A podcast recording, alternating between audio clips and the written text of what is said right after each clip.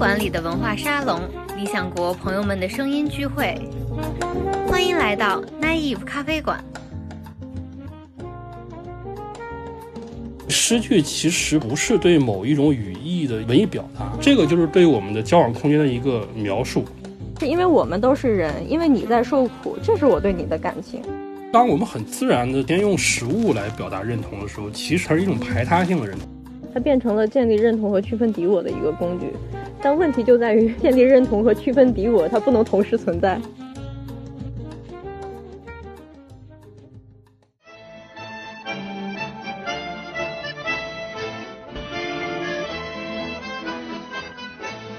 大家好，我是荣清。今天特别开心，请来了两个朋友跟我一起唠嗑。一位是理想国的编辑箱子，大家好，我是外文馆的编辑箱子。另一位是某知名大学的青椒豆瓣斐济猫猫老师。猫老师也是我们的书评人，他写过一篇水妖的很好的书评，然后同时他也是在给我们翻译伊恩布鲁马的《中国情人》，是一本写李香兰的虚拟传记。呃，大家好，我是斐济猫。猫老师主要这个研究方向是日常语言分析，但是我看到他对这个动漫、二次元和亚文化都比较有研究啊。大家可能对我们的两位嘉宾还不是特别熟悉，当然了，对我也不是特别熟悉。但是这个播客还行，大家那个跟他好好处，不要有太大压力。然后这期本来预想的我们要在 Naive 咖啡馆录制的，但因为受到疫情的影响，然后咖啡馆还没有开张，我们就各自在家远程连线录制这期节目。然后如果效果不好的话呢，大家也多多体谅。这次我们两个老师来，就是想谈一谈过去两个月大家的一些观察和思考，尤其是疫情中涌现的一些语言现象，比如说山川异域、风月同天、热干面加油、藕泥酱、江山椒、汉骂、感恩，以及对文学思想领域的一些观察。因为实在发生太多事儿了，然后我们觉得有一些讨论可以更深入一点。不然的话，很快被新的热点覆盖过去。我们先请两位老师说一说自己过去这两个月是如何度过的。我一月份做了一个，我觉得在我人生当中还是一个比较大的事儿，就是我把我的豆瓣儿给注销掉了啊！就豆瓣儿用了十多年了，然后但是后知后觉觉得这个注销的真的太是时候了啊！不然就你你如果在豆瓣上一直去关注这些公共这些东西，你又。难免你要说些什么，你可能会跟别人吵架，所以现在完全变成一个旁观的状态了。我觉得这个感觉还不错。然后，呃，那我是一个大学老师，反正这两个月没有课上啊，没有课上呢，我觉得也是一个非常好的事儿。因为，呃，看了两个月社交媒体之后，我发现这个，我其实已经不知道怎么去上课了。前段时间大家说这个什么什么之后，这个写诗是野蛮的，我现在觉得什么什么之后这个。上课是超难的啊，就你你也不知道什么东西可以讲，什么东西可以不讲了，所以就可能花了很多时间跟自己的朋友去聊一些最近这些事情一些看法，咱们也吵吵架呀，也争吵也都有，所以就反正这个节目其实也是，就是大家要吵架就摆到明面上来吵嘛。觉得吵一下可能也蛮好的，因为这个里面确实有一些东西，我觉得跟我的专业研究也有点关系。然后有一些东西，其实我过去在课堂上也会给学生讲，当然那个时候讲是没有什么问题。我不知道这个回去之后我还能不能讲这些了，所以就抓住这个机会跟大家来聊一聊吧。嗯嗯，那箱子呢？哦，那我跟猫老师是相反的，我把一个多年弃用的微博账号又捡起来开始用了。就是我觉得在这个现场的应该更接近的去观察，因为很多时候我们做一些呃批评也好，还是总结也好的时候，其实对事件双方甚至多方并没有那么了解，就很容易说在朋友圈看到一个消息，或者我朋友给我讲了一个事儿，我我去做评论，这个其实是非常虚的，飘在表面上。我觉得还是要进入到那个现场去观察。我们去不了武汉，那么我们可能就。下个微博这样，我确实也旁观了很多次这种争吵，包括自己也参与。就你会发现里面涉及到的种种，它带有的原有的那些思维方式是非常丰富、非常复杂的，它不不是那么简单的，我们可以用一个类型去概括的。我觉得这个也是整个事件对我的一个很大的教育。然后之前因为我们在准备的时候也讨论了不少，然后你们两个都挺有想法，就直接进入正题。大家来聊一聊这些疫情期间的一些现象。疫情期间有特别多的触动我们情绪的话，比如说为什么别人会写“风月同天”，而你只会喊武汉加油这这种，因为这个事儿一开始的时候是日本汉语水平考试的 HSK 的一个事务所捐赠了湖北的这个物资上写着“山川异域，风月同天”的这个，然后我们都知道它是其实是有一个典故的，但是后来就是这个因因为这个和武汉加油的这个对比，然后引发的这种大家的这种讨论。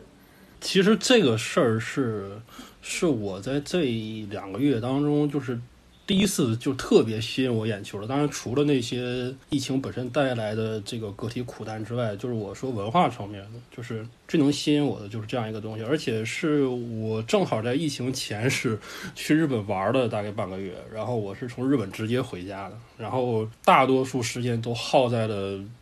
日本的那条旧书店街上，然后也有很多专门的，就是跟我们中文考试啊、修辞学、古籍的那些书店都非常多啊。汉语其实在日本真的是一个，就是有点泛文化的一个东西。日本本身的语言当中也保留了大量的。汉字，它的片假名其实是后来他们自己有一个语言改革之后才产生了这样的一种东西。所以本身我想说，就是日本人在给中国表达善意的时候，他采用这种中文的诗，其实本身是一个很正常的现象。就是首先我想说，这个行为并不做作，就是这个对于日本人来讲是一个非常自然的这样的一个行为啊。但是我觉得可能更多的问题是出现在我们接受方，就是为什么中国人在看到一个。其实对于我们来讲并不奇怪的这样的一个东西，会产生这么大的一个反响和敏感度。然后我想说一个很奇怪的一个现象，就是说，如果大家还有记忆的话，其实在这件事发生的那一段时间，其实如果你看电视的话，其实你只能看到两类节目，一类节目是白天的那个新闻台，所有新闻台全部在刷啊，这个这个，比如说这疫情的这个确诊人数啊，然后这样一些很严峻的这样的一个事实，看得大家心情非常低落。然后新闻联播之后，马上会有另外一个节目，我们知道。那段时间把其他台的娱乐节目全部砍了，然后只剩了一个中央台的娱乐节目，就是那个中国诗词大会啊。那个节目我坦白的跟大家讲，应该是所有中文清教的一个噩梦节目，因为你的家里人知道你在大学里面教书，觉得你应该很厉害啊，然后就会抓着你在旁边陪他看这个东西，然后念一首诗，就说你知道吗？你会背吗？啊，然后我我们背不出来就会被嘲笑啊，就是这样的一个，就是非常有意思的是，其实那段时间大家唯一能接触到的一个娱乐节目就是这样的一个诗词。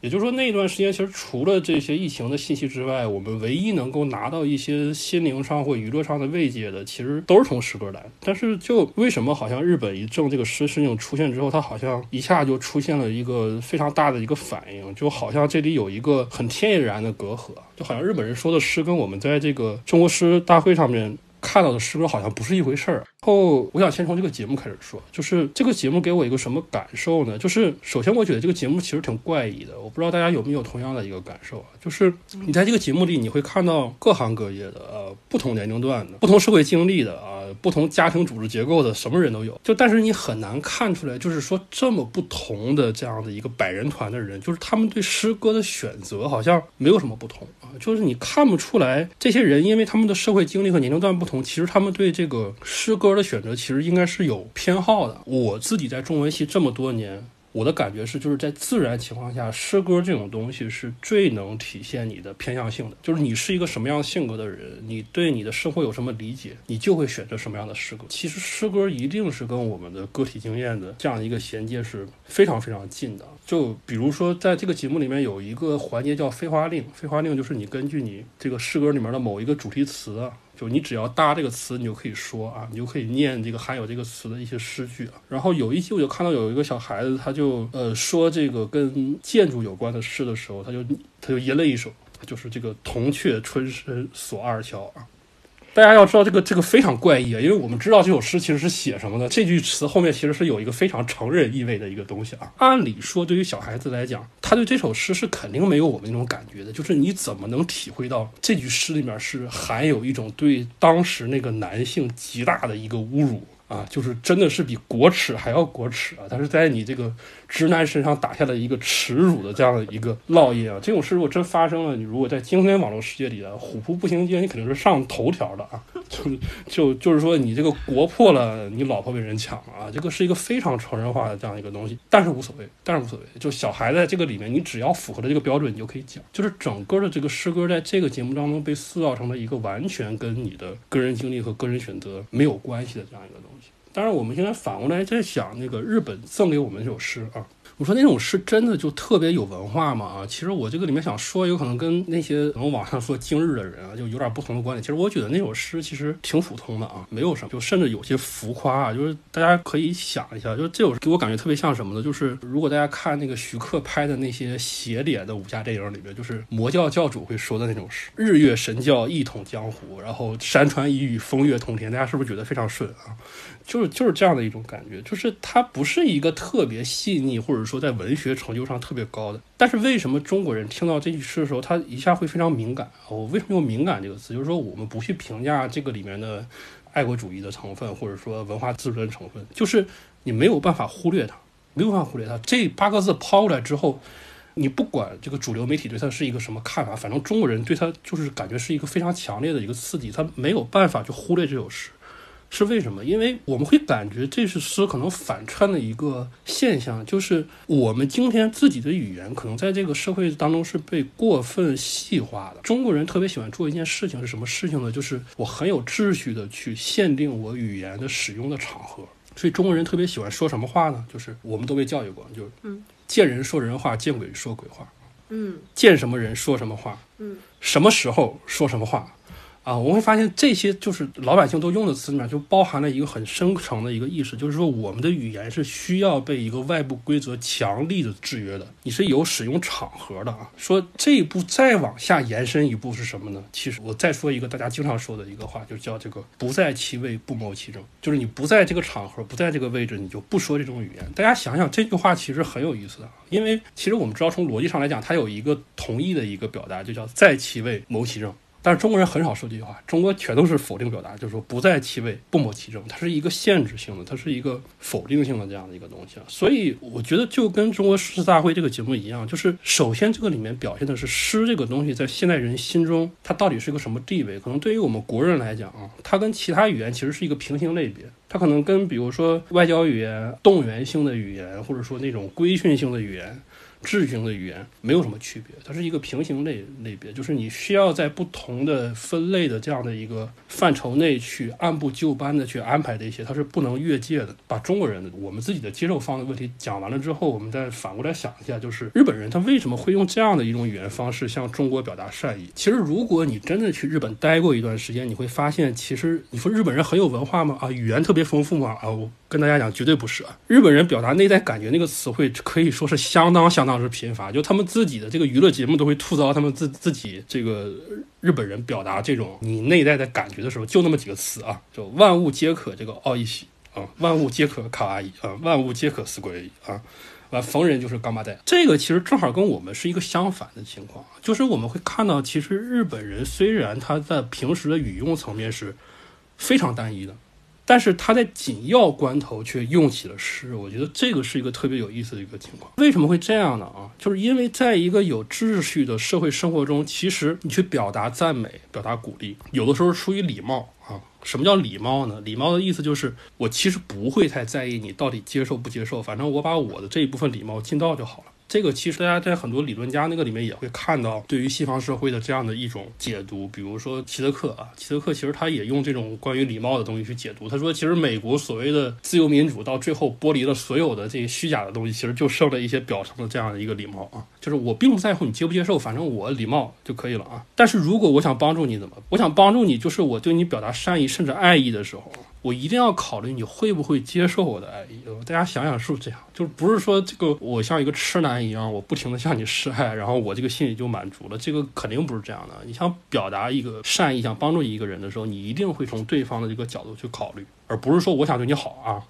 我就不管了。嗯，这个就是为什么日本正好在这个最紧急的时候，他采用了诗这种语言来表达对中国的一个善意。这里首先并不仅仅是一种礼貌，它恰恰是说我们要超越一种礼貌，或者说一种外交行为，或者一种社会秩序的一个框定。他想表达的是，我想直接跟你的中国人民进行一个直接的沟通和对话，因为在这样的一个紧急的时候，可能所有的社会秩序，或者是我们说。一般用的这样的一个通道可能会失灵，这个是很多人说的紧急状态下的可能出现的一种情况，怎么办？这个里面其实最关键一个问题，可能说出来大家心里都这么觉得，但是现在可能不太敢说了。这就是说，诗这种语言确实是一个比我们日常语言要更高层次的一种语言啊。就过去有些理论家会把诗看作叫元语言，这个是一个很学术化的一个词，其实就是说这个语言是有一个。前社会的维度去框定它的意意思就是说，我其实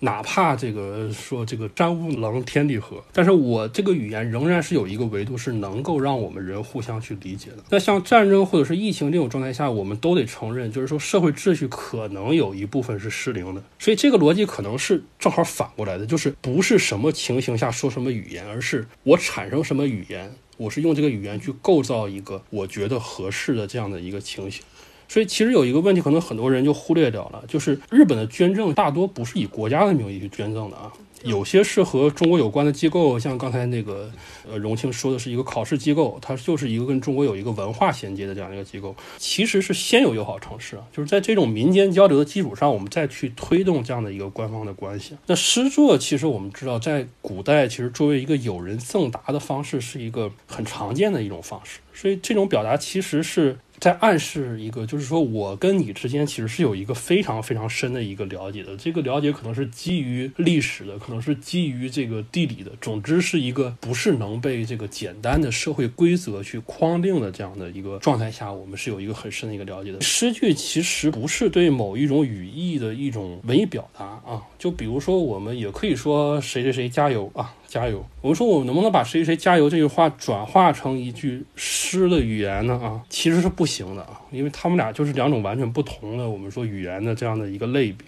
啊。因为诗这个东西提供的不是说我指向一个对象的某一种。贴标签，或者是说翻译的一个行为，它其实永远提供的首先是一个空间。大家会在很多西方的电影理论、戏剧理论，或者是诗论当中，会发现很多理论家会喜欢用一个词叫这个 meeting place。就是一个我们两个人所遇见的那样一个空间。他认为，他们这些理论家认为，其实这样的一些文文艺形式提供的是这样的一个空间，就是让双方能在这里会面。其实这个就是我们一般说的中国诗学有一个传统叫比兴传统的艺术。这里面我再说一个例子啊，虽然这两年最火的一首爱国歌曲是这个“我和我的祖国一刻都不能分割”啊，但是大家要知道，每个国家其实在民间都有一首第二国歌。中国公认第二国就是一条大河波浪宽，风吹稻花香两岸。我说一个例子，就是虽然这两年我和我的祖国这首歌特别火，但是大家如果去听那个王菲那一版的《我和我的祖国》，就是那一版，呃，可以说是最亲民的一版《我和我的祖国》当中，其实它的背景音乐里面是用了我的祖国的旋律。也就是说，那一首歌的制作人其实他非常懂，就是真正能够让大家进入到一个爱国空间当中的话语，其实未必是这样的一种命令式的可能是一种诗性话语，才会让我们更好的进入到这样的一个交往空间当中。其实这个就是对于我们的交往空间的一个描述。在这个空间当中，其实我们所有的国人是可以一起对话的啊，就好像我们是同样的在这样的一个山川河流的旁边这样的一个空间当中长大的，它的意义就会比较饱满。但是如果你只说加油呢，这个动员意义上是足够强了。但是大家想一下，其实那个可能就跟你作为一个骑手，你用你的马刺去扎了一下那样一个马屁股，然后马就往前跑，其实是一样的。好，我想说的就是这么多。嗯，下了微博之后，你会发现，就是他们说的每一句话，其实都是带着一个语义的，带着这个人他本身的很多认知。我发现，就是在这个事件里有两种情绪。一个是说他们真有文化，然后这是一个超越时空的一种抚慰；另外一种是说，哎呀，都什么时候了，就别这么矫情了。其实我们知道，就不管是今日还是仇日，它都是建立在一种民族主义情绪上的，就是跟长期以来的什么大唐在日本啊，什么中国文化在日本保存的最好啊。还有就是抗日战争的那一套叙事，就是它背后其实是有这样的背景的。很多人是被裹挟进来的，是一种惯性的发言。然后我们拨开这些情绪之后，我们具体去看他们是怎么想的，为什么要互相攻击，为什么要有这样的讨论？我们可以看到两组很有意思的对比。第一组是山川异域和武汉加油。嗯刚才我们也讲过了，就是它是一种人文主义精神和一种动员口号的区别。因为我们知道当时的背景是什么呢？是官方的物资调动全都几乎已经瘫痪了，全都是要依靠民间自救，然后还有国际援助。然后在那个在那个阶段，我们也是很惊奇的发现，哦，原来我们以为就是民间社会啊、民间互助和交往已经完全消失了，一下子又刷的都冒了出来。然后这个时候，其实大家是没有找到一个非常合适的语言来描述自己对武汉的这种感情的。我们想喊的不是加油，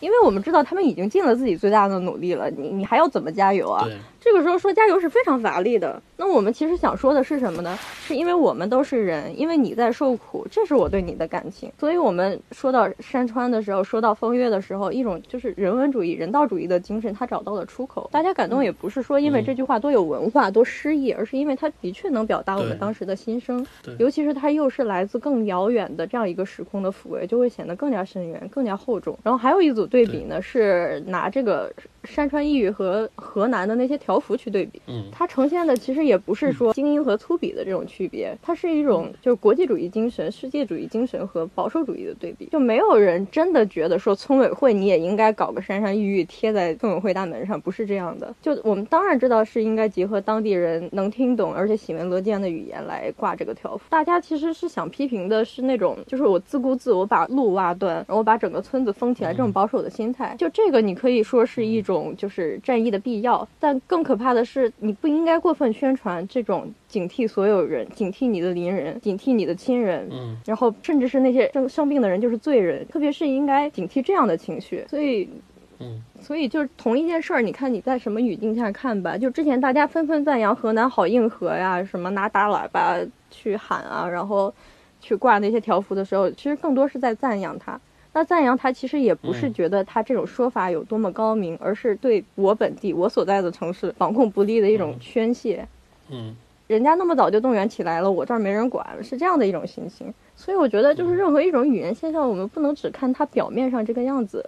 它背后都有很多的心理、很多的动机。然后，当然，整事事件里还有几个不好的反面教材，一个、嗯一个嗯一个就是那个评论的之后能不能写诗。就他的语境和解释都非常不合适嘛，这里我们也就不展开聊了。然后另外一个是嗯法国比较好笑，他们捐口罩的时候说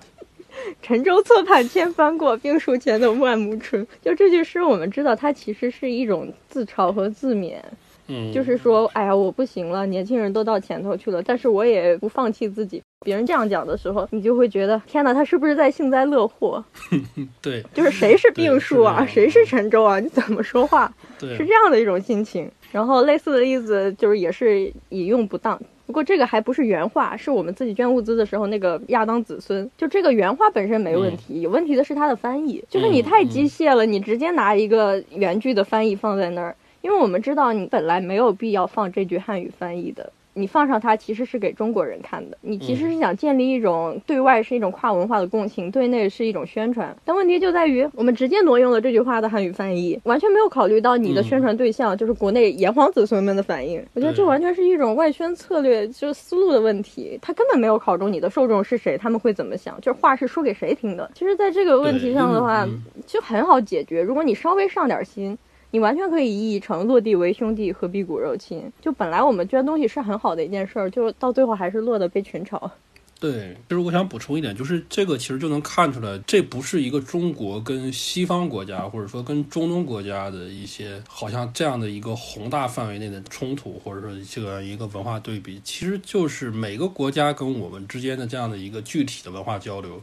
它产生的结果和他自己的接受，他保留的那一部分其实都不一样。呃，比如说从日本来讲，就日本为什么会大量的采取这种，就是说我刚才说的，它是其实是对一个交往空间的一个描述。就是如果大家去看日本自己的一些诗歌经典，像他的一些骈句，他的这个，比如说这个《万叶集》当中。它本身从中国那边通过自己的文化保留下来的大量的这样的一个诗歌，其实很多都是这样的一个风格的一个诗歌，他可能就不会把像“沉舟侧畔千帆过”这样的一个非常有直接的具体的类比意义的这样的一个东西保留过来啊，就是他所有的对于诗歌的诗性的这样的一个保留和他的这样的一个储藏，其实是有一个他们国家自己的文化的一个标准的。每一句话都有它的语境，就是我们必须要非常具体、非常准确的去理解这个问题，它不是字面意思那么简单。就比如说，就河南口号和山山抑郁之间，就是嗯一方他其实想表达的是你只会像一个文艺青年一样的吟诗作对，然后你完全不考虑它的实用性，然后你还觉得大众粗鄙没文化。另一方的情绪是嗯，就觉得你们只顾自己，你们就是到这个时候还在互互相踩踏，还在互相警惕，以邻人为敌。其实跟这两句诗或者这个条幅口号根本都没有关系了。我不知道大家有没有这种感觉，就是好像跟人沟通越来越困难了，尤其是在网络上发言，就好像你用的是一种已经失效的语言。你觉得你在跟那个人说话，你们互相回帖，但其实好像就他也没听见你在说什么，他还在说他想说的话。嗯而且有时候你自己说说，你就感觉自己是在跟一个人工智能回呃聊天一样。你收到了一些是那种就是预先设置好了的，然后由关键词触发的那种自动回复，对对对，就好像大家都没有什么太多的沟通的意愿，他就是想驳倒你。我觉得真的是很很大一部分原因，就还是我们说的，我们并不是真的关心别人和他们的想法，也不关心这一句话他是在什么情况下说出来的，目的又是什么。也没有强烈的意愿去跟别人发生这种连接，就是开辟刚才茂老师说的这种，就是共同的语境或者这样一个沟通的空间，然后再加上，就是我们可能真的是汉语不太好，就是这完全是知识和语言能力的限制，到最后我们就只能巩固各自的成见，然后就对话完全没有办法展开。嗯然后我我还想说的另外一点是，就是我觉得历史感特别重要，就是日本那句口号的呃那那句赠诗之所以成功，其实也是因为我们有一个民间交往的这种前传，是它是确凿的发生过的事情，然后它作为一种记忆留留存在了这个文字里，然后在他自己的国度又有。这么多年的一种变形，然后在这次的正式事件里，它又被重新讲述，从此有有了新的含义。我今天提这个历史感，其实不是说我们很功利的说什么以史为鉴，也不是说我们记仇勿忘国耻，也不是说我们回到历史现场要有温情与敬意，不是这些，而是我特别想强调的是，互联网也有记忆，互联网必须有记忆，因为历史是什么呢？历史是不断被当下重塑的叙事，它重要的其实是我们如何处理当下的经验，如何去讲述每一次遭遇的事件，如何去生成我们，使我们成为自己的那种记忆，如何在一个更广阔、更深远的坐标系里去定位自己、理解自己。因为如何把当下历史化，就决定了再生产，决定了我们将来如何面对未来，甚至是面对怎么样的未来。我就发现，真的是大家永远是在吵去年的问题、十年前的问题、上个月的问题嗯，嗯就每一次的讨论都没有办法保留下来。就原本这种公共事件和公共讨论，应该是对我们每一个人的一次自我教育和公共教育的。对，我想补充一点，就是刚才箱子讲那个互联网的问题，我觉得也是这样，就是说。我们现在在就是我们自己想说话的时候，我们其实是一种这个呃云盘思维啊，就是我我们不觉得我们讲的话可以直接到对方的耳朵里，我们这个话讲完之后要被上传到一个一个不知道它是一个什么地方，反正是需要先处理一下，然后先需要过一个协议啊，然后这个协议通过了，然后你这个东西可以传达到下面啊，就传达到那那边去啊，你如果通不过啊。就不行了啊！就这个东西，它形成了一个巨大的一个语言隔阂，而这个隔阂其实不是任何外部力量造成的，其实是你自己心中的一个屏障，因为你认为你的语言是没有办法由你自己说出直接到达你想让它去的一个地方。一旦到这种地方，这种情况下，其实对于一个人来讲，对他的语言和思维其实是一个非常大的一个伤害，就是我们倾向于用一种协议式的东西去。否定对方说话的基础权利和他的这个有效性，就而不是说，哪怕我真的不同意你，我可以去去 argue 你语言当中的一些内容，这个维度就是现在慢慢就消失掉了。就包括我们说这个为什么要重提这个友好城市的一个问题，因为如果我们把这首诗放在一个朋友之间的这样的一个语言逻辑上。其实它是非常恰当的。我们要反思的就是为什么我们不能，就是为什么我们一定要拿这个东西去类比，比如说外交语言和组织语言。就如果我们不去做这种类比，难道我们就没有办法跟对方直接去进行对话吗？我觉得这个是这个问题之后就是要抛给大家的一个问题，就是大家需要反思的一个最直接的问题。我觉得是这个。嗯，其实就是说，我们怎么去直接跟一个人、一个具体的活的人去对话？我有一个那个疑问，就是刚刚箱子说的那个，嗯现在在网上，然后大家好像是人跟人都没有办法进行展开一个一种有效的、严肃的一段对话一样，就是好像各自说各自的，各自又听不进去，然后。然后我今天看到有一些微博上有一些大 V 的这种发言，有时候你不知道他是就是在那种很戏谑的说法当中稀释了那种严肃性的可能，还是说他也只有通过这种很戏谑的方式才能够说一点真话？其实存在这样一个问题，就是关于那个拾荒老人被物业暴打，然后后来事情出现了反转，所以他们就呃，我忘了原话是怎么说，大概就是说你在网上保持愤怒和善良是非常容易的，但是你保持理性才是难的。你理性的同时，你可以做到善良吗？我觉得这个是要打一个问号的。就是，嗯所以我觉得不存在说一群大 V 然后用同一种技巧，比如说戏谑或者是隐微去说某一些话，我我觉得不存在这个。真正存在的是你究竟是一个什么样的人，然后你是想说什么样的话，就是它不可以被这样简单归类的。虽然看起来好像都差不多。对，其实用任何修辞方法，说到底也只是一种，我我们科学主义一点说，就是一个信息处理方式。就是你评价一个人的他的语言造诣是否高，其实不是在于他的这个形式到底有多惟妙惟肖，是说他是不是通过这一种东西很准确的传达了他想传达的一个信息，而这又取决于其实你必须要预先的判断。或者你预先的通过某些方式知道这个人到底想传达一种什么样的一个信息呢？这个其实就是关系到一种你对这个人以往的一些就观点和谈话的这样的一个鉴别。所以我觉得现在大 V 的其实问题就是这样，就刚才箱子说这个互联网没有记忆的问题，就是。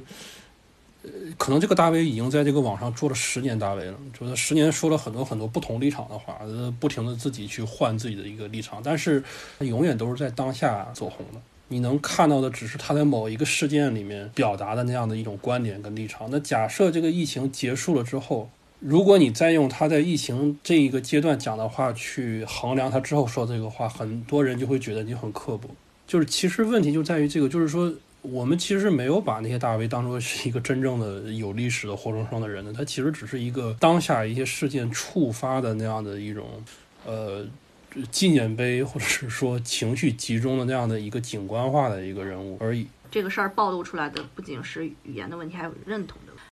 因为在武汉加油之前是热干面加油嘛，他们给每个省都做了一个，就是桂林米粉给武汉热干面加油。然后后来他有一个国外版的一个一个改编，就是他在说国外那个国家的时候，就都换成那个球了，那个球叫什么球我忘了，叫波兰球吗？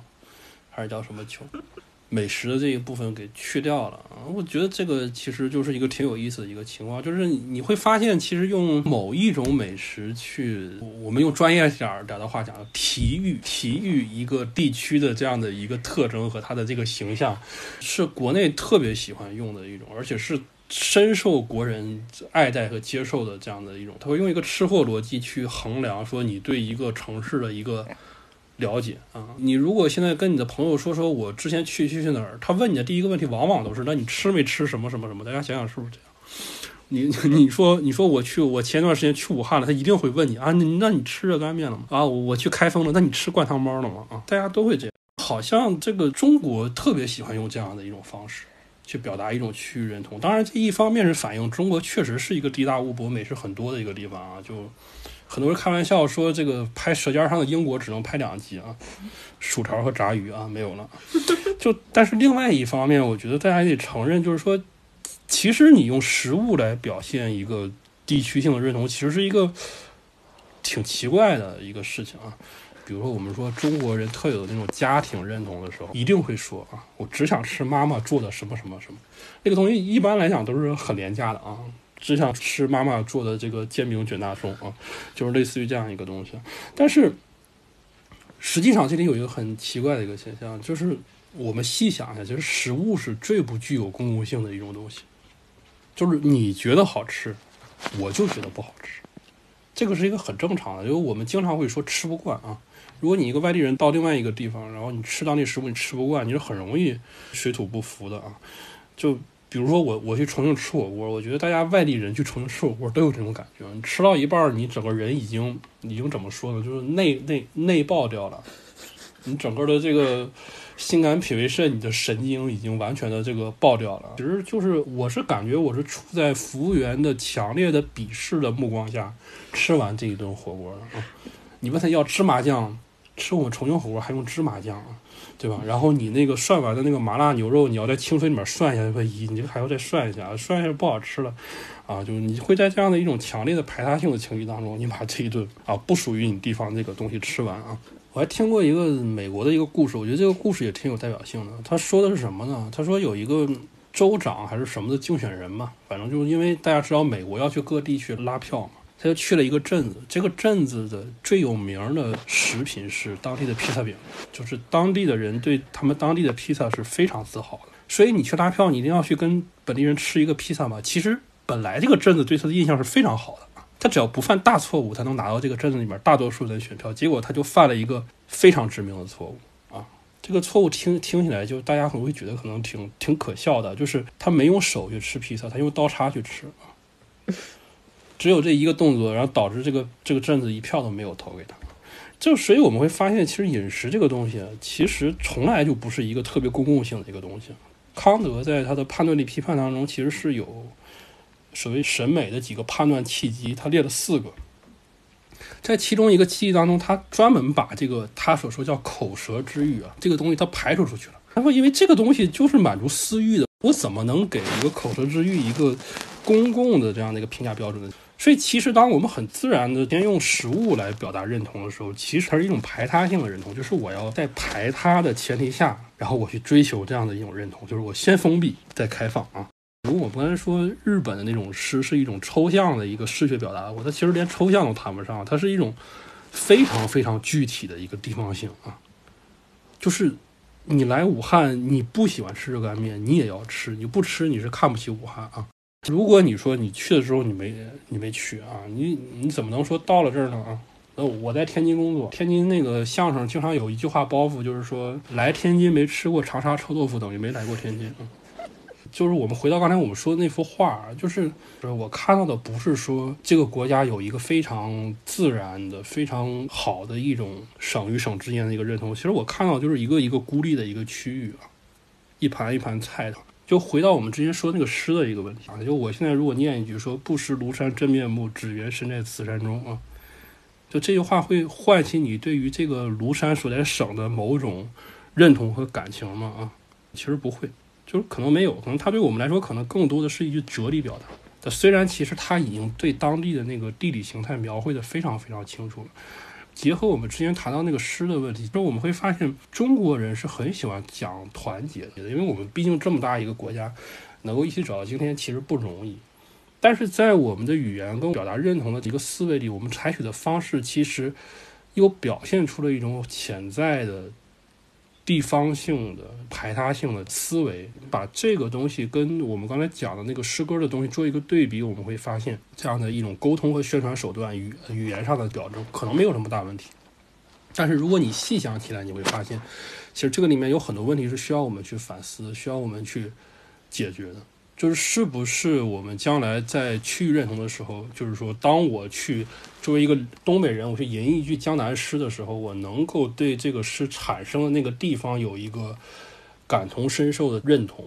我觉得这个本身其实也是一个人文教育应该包含的一个问题。嗯，我想作为一个复议和补充，我特别同意你说的那个，就是我们特别希望团结，但是我们表现出来往往是一种割据的状态。我觉得这个可能跟我们长期以来的宣传有关，就是这个热干面加油让人的那个，我姑且说是不适感。我自己可以追溯到就是民族主义的，或者是知道外敌的这样一种情绪，就是一座小岛都不能让，谁知道上面会长出什么好吃的？就包括之前咪蒙那个臭名昭著的，就是用深夜火锅来唤起的，就是爱国，就是热泪盈眶，因为他在欧洲半夜点不到火锅外卖。嗯。然后我们在想，我们长期以来的关于豆花、粽子的这个甜咸之争，然后重庆派和四川派两种火锅之间的互相 diss，就真的是你用一种制造外敌的方式去制造认同的时候，你这个认同内部也会互相成为敌人，就是他没有办法营造那样一个团结的。就是这件事情已经被我们高度政治化了，就是不一定是就是那种一座小岛的这种政治化，它在日常生活中已经被政治化了，它变成了建立认同和区分敌我的一个工具。但问题就在于 建立认同和区分敌我，它不能同时存在。我最近看了一个就是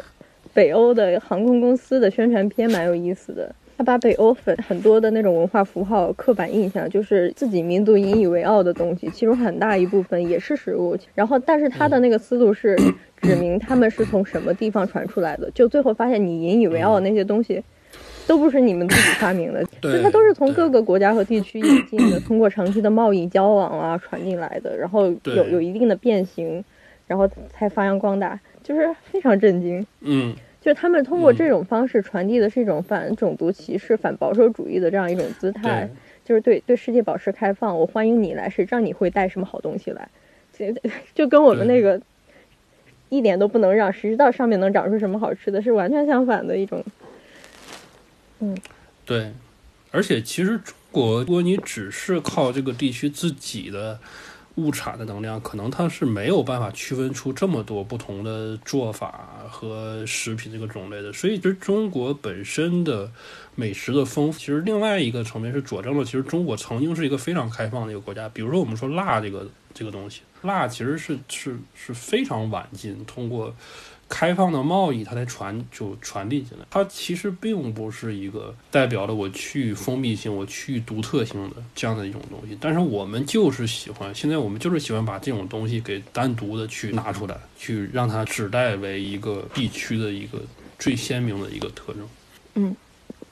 还有这个就是呃，关于吃的，大家讨论啊，把这个东西当做一种政治化，就是有没有跟今天我们能讨论的东西已经特别的少了，反来覆去就是那么点儿，然后他们大家就使劲儿拿着这些东西，